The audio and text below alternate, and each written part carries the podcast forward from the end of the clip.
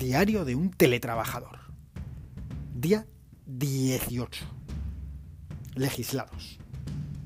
23 de septiembre de 2020. 15 y 48 del mediodía. Ya somos legales. Hoy ya se ha publicado en el BOE lo que se aprobó ayer. El teletrabajo está legislado. El futuro son oficinas vacías. No entiendo las críticas de que la Administración no planifica el futuro. Solo hemos necesitado una pandemia mundial bajo sospecha, restricciones a la movilidad y 1,5 meses a prox de confinamiento in the house hace casi 5 meses para formalizar el teletrabajo. Como de costumbre, no he leído ni las noticias ni el BOE. Para eso ya están los titulares. Los periodistas me resumen desinteresadamente en una atractiva frase lo que tengo que saber. Aún así, yo soy un tío curioso y he querido ampliar info sobre la noticia.